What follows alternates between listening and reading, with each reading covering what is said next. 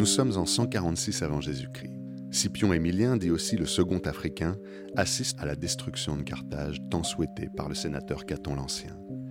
La troisième guerre punique est en train de s'achever dans le sang et les flammes après plus de 100 ans de conflit entre Rome et Carthage. Accompagné de Polybe, son précepteur qui deviendra l'un des plus célèbres historiens de la Rome antique, Scipion verse des larmes en prononçant ces vers de l'Iliade. Viendra le jour où sera détruite la Sainte Ilione, et Priam, et le peuple de Priam a la bonne lance de frêne. Est-il possible qu'un chef militaire qui vient de détruire une ville après une guerre sans merci pleure en voyant dans cette destruction l'anticipation de la perte de son propre peuple qui n'interviendra que des siècles plus tard? Aussi étrange que cela puisse paraître, les anciens évoquaient plusieurs figures de grands hommes, guerriers ou stratèges, qui auraient pleuré paradoxalement sur la rude destinée de leur ennemi. Nous sommes aujourd'hui à Montpellier pour discuter avec Sébastien Marchand, doctorant au laboratoire Crise de l'université Paul-Valéry Montpellier 3. Sébastien Marchand travaille sur les textes grecs et latins racontant la conquête romaine de la Méditerranée et donc la fin des derniers royaumes hellénistiques. Il nous emmène aujourd'hui à Carthage, l'ancienne capitale d'un grand empire maritime appelé Punique en 146 avant Jésus-Christ.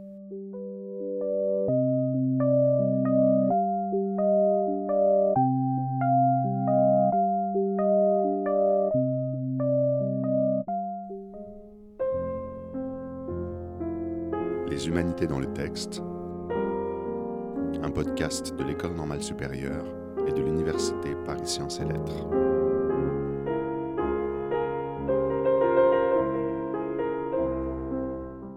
Sébastien Marchand, comment pouvons-nous savoir en 2023, à Montpellier, ce qui s'est passé en 146 avant Jésus-Christ, sur un site qui se trouve aujourd'hui en Tunisie, sur l'autre rivage de la Méditerranée? Alors, vers le milieu du deuxième siècle de notre ère, c'est Appien, un grec savant qui a fait une belle carrière sous les empereurs romains Antonin le Pieux et Marc Aurèle, qui décrit cet événement qui a eu lieu, lui, au milieu du deuxième siècle avant notre ère, soit 250-300 ans auparavant environ. On est alors à l'apogée de l'Empire romain. Appien se penche sur ses débuts, la destruction de Carthage, donc la cité grande ennemie de Rome, pour entrevoir ce qui semblait impossible à beaucoup de ses contemporains, c'est-à-dire la chute même de Rome. Cette chute, elle aurait été préfigurée par les larmes d'un des bâtisseurs de l'Empire romain, le chef militaire et homme politique Scipion Émilien. Et que sait-on de cet homme? Alors son nom complet est Publius Cornelius Scipio Aemilianus, et il est célèbre précisément pour avoir détruit la principale concurrente de Rome en Méditerranée occidentale, donc la ville de Carthage, ainsi que la ville hispanique de Numance, ce qui lui valut les surnoms Africanus et Numantinus, littéralement vainqueur de l'Afrique et vainqueur de Numance. ces victoires, elles lui permettent de fonder deux provinces romaines, provinces d'Afrique et d'Hispanie. C'est le second général de la famille des Scipions à prendre le nom d'Africain, à la suite de la troisième et ce qui sera la dernière guerre romaine contre Carthage. Le premier africain, le premier Scipion africain, était son grand-père adoptif, déjà lui-même vainqueur de Carthage dans la seconde guerre qui opposa la ville aux Romains. Appien met donc en scène Scipion Émilien et l'historien Polybe, qui est aussi le professeur de Scipion, devant la ruine de Carthage. Les Romains avaient mené trois guerres totales entre guillemets contre cette cité, et sa destruction, même si elle représente évidemment un soulagement par la disparition d'une menace considérable pour la sécurité de Rome, elle est aussi empreinte d'une forme de mélancolie, comme euh, un symbole du caractère éphémère de tout grand empire. Alors, si ce podcast s'appelle Les humanités dans le texte, c'est parce que nous considérons qu'il est précieux de se plonger dans les textes du passé, et en particulier ceux de l'Antiquité, pour comprendre cette société lointaine. C'est difficile à faire, ça implique de passer par euh, le grec ancien, le latin, mais moyennant l'intercession de chercheurs, on peut y arriver.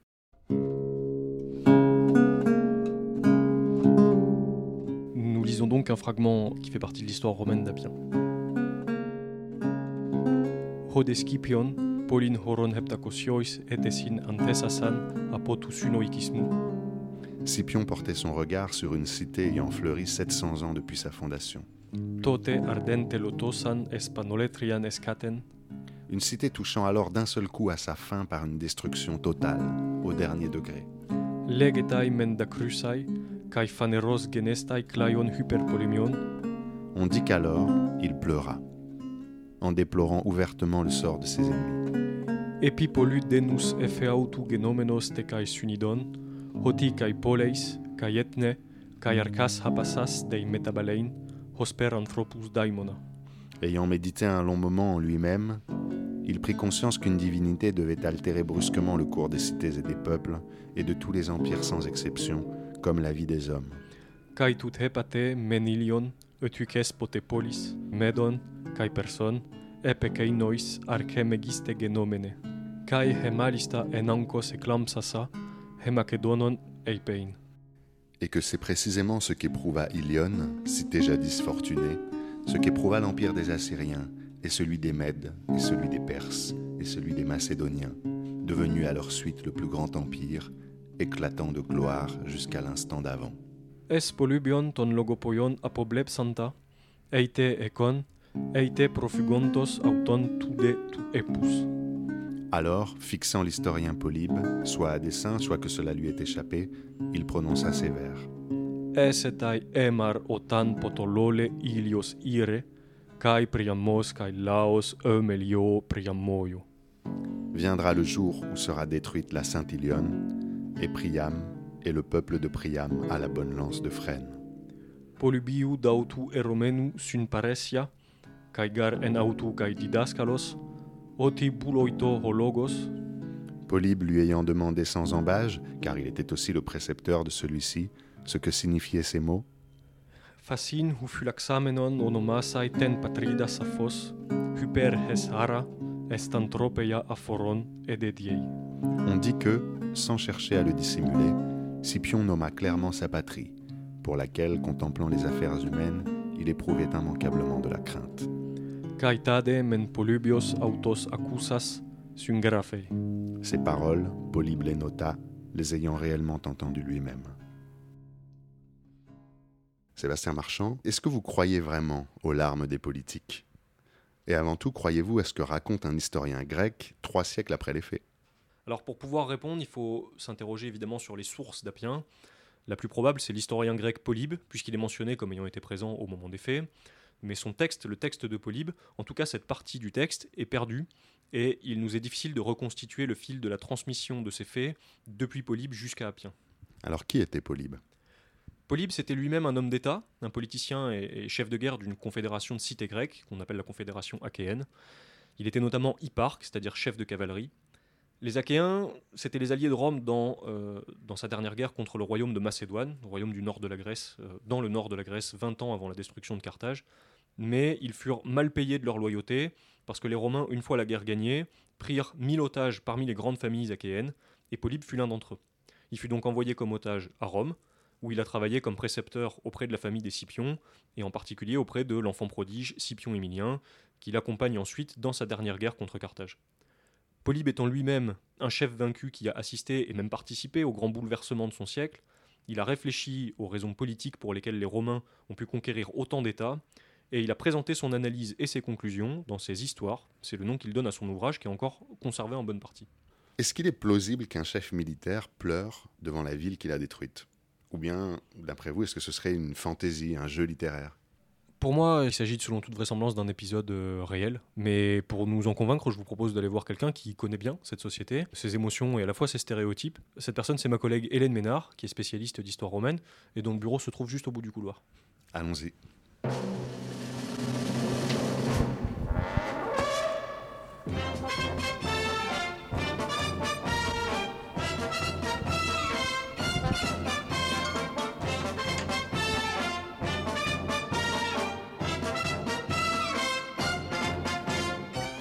On passe devant mon bureau. Profite pour saluer mes collègues. Deux doctorants en histoire antique, Léandro, travaille sur la béotie hellénistique, et Axel qui s'apprête à soutenir sa thèse sur Délos. Mhm. Alors, la cohabitation se passe bien? Disons que ça dépend des jours, mais. oui, globalement, plutôt C'est pas, bien, les... oui. c'est pas les guerres puniques entre vous? Non, pas encore. Nous voilà donc arrivés dans le bureau 218, celui d'Hélène Ménard, maître de conférence HDR, spécialiste de l'histoire de la justice dans l'Antiquité romaine. Et on va pouvoir lui demander de nous éclairer davantage sur le personnage qu'était Scipion Émilien et sur la signification de ses larmes. Pour répondre à, cette question, euh, Scipion Émilien cristallise dans sa personne les, qualités de l'aristocratie romaine philhellène, c'est-à-dire ces Romains qui, tout en ayant euh, vaincu militairement les, Grecs, euh, admirent leur culture. Scipion unit déjà deux des plus grandes familles romaines, celle de son père biologique, Paul-Émile, vainqueur du roi de Macédoine percé à Pydna en 168, et celle de Scipion l'Africain, mais il est aussi le cousin de deux personnages célèbres pour leur tentative de réforme sociale à Rome, les frères grecs. Lorsque la guerre contre Carthage lui est confiée par le, Sénat romain, c'est un homme d'âge mûr et il a déjà fait ses preuves. À 17 ans, il a participé, sous le commandement de son père euh, Paul-Émile, à la victoire des Romains contre le royaume euh, de Macédoine, donc à Pydna. Il est de fait considéré comme le meilleur général de son époque. En même temps, il a reçu une éducation très soignée. Il anime ce que l'on nomma à l'époque contemporaine le cercle de Scipion, creusé de cette culture hellénique à Rome, dont Polybe a fait partie. Alors le meilleur général de son époque, une éducation très soignée, est-il plausible qu'un tel individu puisse pleurer? Euh, Votre question part euh, d'un préjugé moderne. Euh, un homme fort, euh, un homme de guerre ne pourrait pas exprimer d'émotion et surtout pas une émotion euh, plutôt féminine, donc expression hein, d'une nature euh, faible. L'histoire de la sensibilité et des émotions constitue actuellement un champ en plein essor, souvent à travers l'étude d'une émotion particulière, les larmes de Rome, pour reprendre le titre de l'essai de Sarare, la colère, la peur, etc. Les différentes études nous montrent qu'il ne faut pas jauger à l'aune de nos propres repères. Les hommes forts de la Rome antique ne répugnaient pas à pleurer si et seulement si cela montrait leur humanitas, leur humanité, le fait qu'ils réagissaient en hommes cultivés, civilisés. Et en effet, Scipion avait une éducation euh, philosophique et littéraire, euh, reçue en partie de Polybe lui-même, c'est-à-dire du chef euh, grec qui, vaincu par Rome, a écrit l'histoire de sa défaite tout en analysant les raisons de la victoire romaine. Et dans ce passage, nous voyons toute la satisfaction d'un historien grec d'Alexandrie, plus tard, Appien, qui écrit donc à l'époque impériale, un moment où l'Empire romain est à son apogée. La satisfaction de mettre en scène le lien particulier entre Scipion Émilien et Polybe, entre la Rome conquérante et un grec, connu pour ses qualités militaires. Alors n'oublions pas hein, que Polybe est là pour ses qualités de poliorcète, euh, c'est-à-dire de preneur de ville, sa capacité à mener un siège, hein, le siège d'une ville. Mais il est là également pour ses qualités intellectuelles, qui en font le précepteur du si prometteur fils de Paul-Émile. C'est donc un rapport fonctionnel entre un général et un poliorcète, mais aussi un rapport amical et intellectuel entre les deux hommes. Et donc les larmes de Scipion Émilien, hein, dont Polybe est le témoin et le récepteur privilégié, attestent de ce lien, qui personnalise aussi celui entre la culture grecque et l'efficacité romaine. Pourquoi cette fascination de deux historiens grecs d'époques différentes pour ces larmes? Pourquoi les mettre en texte? Les larmes, euh, lorsqu'elles sont mentionnées dans une source littéraire, ne sont jamais neutres. Elles sont porteuses d'un sens, voire de plusieurs niveaux d'interprétation. Elles constituent le marqueur ici d'une prise de conscience par des hommes d'État, qui sont aussi des intellectuels, du passage d'un empire à l'autre, d'une puissance à une autre, qui se construit sur l'élimination et la disparition de l'adversaire. Elles sont donc sous-tendues par une réflexion philosophique sur la translatio imperii et euh, la succession des empires, une conception centrale dans l'œuvre de Polybe qui traverse une grande partie de l'histoire de la pensée politique. Alors cette succession des empires et son caractère tragique allant jusqu'à se matérialiser dans les larmes d'un dirigeant déplorant le sort de son ennemi vaincu et à travers lui la préfiguration du sien, comment se matérialise-t-elle dans l'art? En particulier, avez-vous trouvé, Sébastien Marchand, des artistes qui, à l'époque moderne, aient abordé ce thème? Alors, j'ai d'abord trouvé une œuvre qui est Le cours de l'Empire de Thomas Cole, un polyptyque euh, en peinture du 19e, qui est l'illustration du destin d'un empire de sa naissance à sa chute. Et pour expliquer cette œuvre, je me suis tourné vers Muriel Adrien, qui est maître de conférence en art visuel anglophone à l'Université de Toulouse. Et c'est elle que je vous emmène voir maintenant dans la cour aux platanes.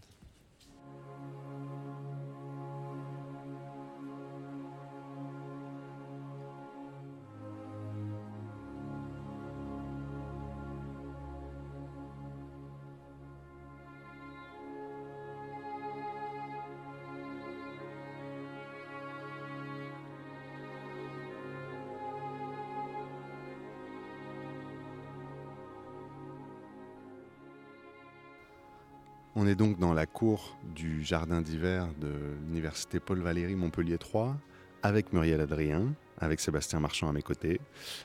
Donc je ne vais pas rentrer dans une description détaillée de ces tableaux.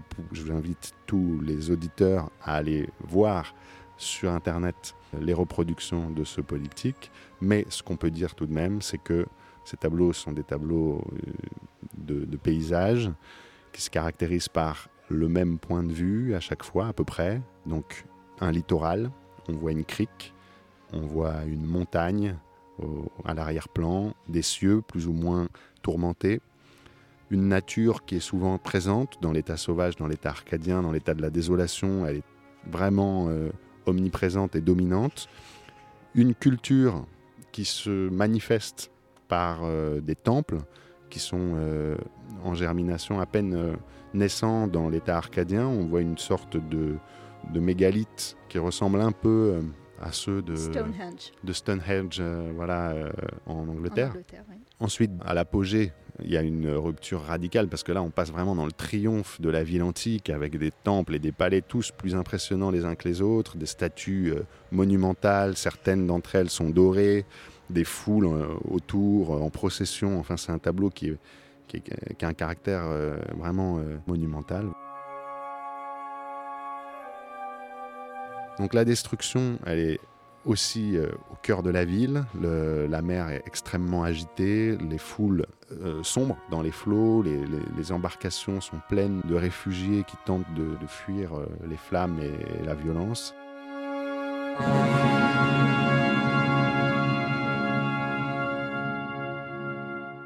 Et enfin, la désolation, c'est ce qu'il reste de tout ça. On imagine quelques siècles après. Eh bien, on voit cette végétation qui était là dans l'état sauvage et qui a repris le dessus. On voit le lierre qui grandit sur une colonne seule, sans toit, sans, tout ce qui entourait euh, ces bâtiments, parce qu'il n'y a plus de bâtiments, il n'y a plus que des colonnes qui tiennent euh, toutes seules. Voilà. Et, et l'eau qui est là toujours, et cette fois qui est redevenue calme. Et plus de présence humaine, bien sûr.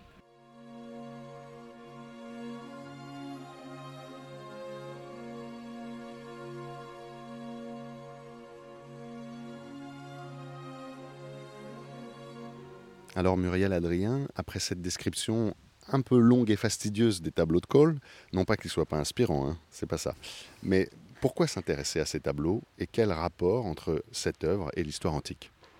Alors, si l'on remonte la généalogie des inspirations de ce politique, inspirations qui sont euh, multiples, la référence ultime, c'est l'Antiquité. Et le prototype originel, c'est un empire euh, antique qui connaît une fin tragique telle qu'envisagée par euh, Scipion dans le texte que vous avez lu d'Apien.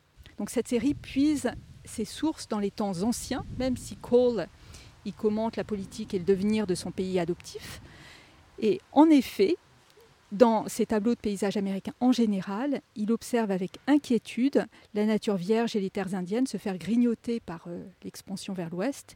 Et dans ces paysages magnifiés qui célèbrent l'Amérique triomphante se profile un destin funeste, euh, analogue à celui de Rome ou de Carthage. Et à une époque où l'Amérique n'a pas encore supplanté l'Europe dans sa suprématie, ni vraiment érodé l'hégémonie de l'ancien empire britannique, Thomas Cole anticipe bien avant son apogée la fin du Nouveau Monde. Alors dites-nous-en un peu plus sur ce Thomas Cole. Donc, Thomas Cole est un artiste de la première moitié du 19e. Il est né en Angleterre, mais euh, il a immigré aux États-Unis avec sa famille à l'âge de 17 ans. Et il est considéré comme le fondateur de la Hudson River School, la première école de peinture de paysage américaine. Et son projet, ben, c'était de reproduire le sublime de la nature sauvage américaine qu'il estimait être la quintessence de l'Amérique. Donc de peindre des paysages qui glorifiaient la beauté singulière des États-Unis. Il n'empêche, sa représentation des paysages est très largement influencée par la peinture européenne, des paysages du Lorrain, de Turner, entre bien d'autres, et par certains écrits britanniques. Par exemple, il possédait l'ouvrage d'Edward Gibbon, Histoire du déclin et de la chute de l'Empire romain. Et ce livre, eh bien, il a été publié l'année de l'indépendance américaine, l'année de naissance des États-Unis. Ce qui est assez ironique quand on sait qu'à la célébration de la nature américaine par Cole était jointe une mise en garde à peine voilée adressée aux États-Unis de son temps. Et alors aujourd'hui, au XXIe siècle, en quoi est-ce que c'est intéressant de se pencher sur ce polyptyque de Thomas Cole? Alors cette œuvre est pertinente aujourd'hui pour au moins deux raisons. Premièrement, elle s'inscrit dans une longue tradition picturale de représentation de décadence d'empire. Et donc cette série de Thomas Cole est l'une des manifestations de ce récit collectif et ancien, ce qui en montre la longévité, la pérennité. Et puis, deuxièmement, dans le cas de Cole, le message environnemental est de surcroît d'une actualité brûlante. En effet, parmi les préoccupations qui taraudaient Cole étaient celles qu'on qualifierait aujourd'hui d'environnementales, ce qui donne au message sous-jacent à ses œuvres une étonnante modernité, puisque le cours de l'Empire attribue la naissance, mais aussi la déchéance de l'Empire, au fait que l'homme se soit arraché à l'état de nature. Alors, Cole était-il visionnaire? Euh, Préfigurait-il les temps modernes? En fait, ses préoccupations, il était loin d'être le seul à, les avoir. Et euh, elles ont émergé dans le sillage de la révolution industrielle qui avait entraîné la disparition de, paysages pastoraux. Et donc chez lui, il y avait une forme d'éco-anxiété liée non au dérèglement climatique bien sûr, mais à la défiguration euh, des paysages édéniques. Et puis, on peut signaler également que chez Cole, il y avait une analogie entre l'ascension et le déclin des empires, des communautés euh, politiques, et donc d'un côté, et de l'autre côté, la croissance biologique et le déclin organique des corps vivants.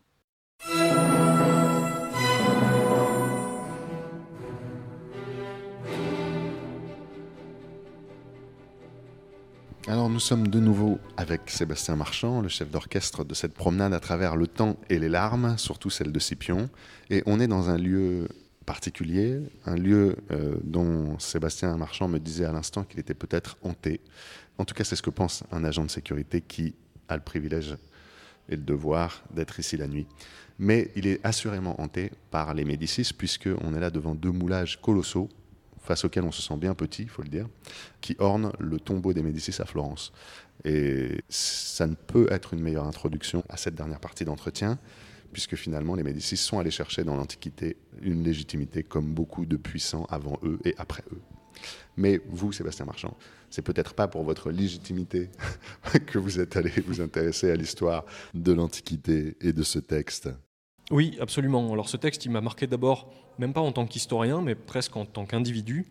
Euh, je l'ai découvert pendant le premier confinement, donc en avril 2020, et je lisais alors Polybe dans le cadre de ma thèse de doctorat, qui porte sur la fin du grand empire hellénistique de Macédoine, la patrie d'Alexandre le Grand, donc ça résonnait déjà avec mon, travail. Mais j'ai trouvé en plus qu'il résonnait avec l'actualité de l'époque, où on était dans une ambiance étrange de fin du monde. Et c'est un texte qui doit résonner chez beaucoup de gens, je pense, pour une raison ou pour une autre parce qu'il m'a semblé incarner un sentiment universel. Scipion lui-même évoque des empires qui sont disparus mille ans avant sa naissance. Ce sentiment-là, il se retrouve même après, euh, par exemple, chez Paul Valéry, après la Première Guerre mondiale. Son long article intitulé La crise de l'esprit, qui est apparu dans la Nouvelle Revue française en juin 1919, il commence euh, d'une façon extraordinaire. Je vais vous en lire un passage euh, un peu long. Nous autres civilisations, nous savons maintenant que nous sommes mortels.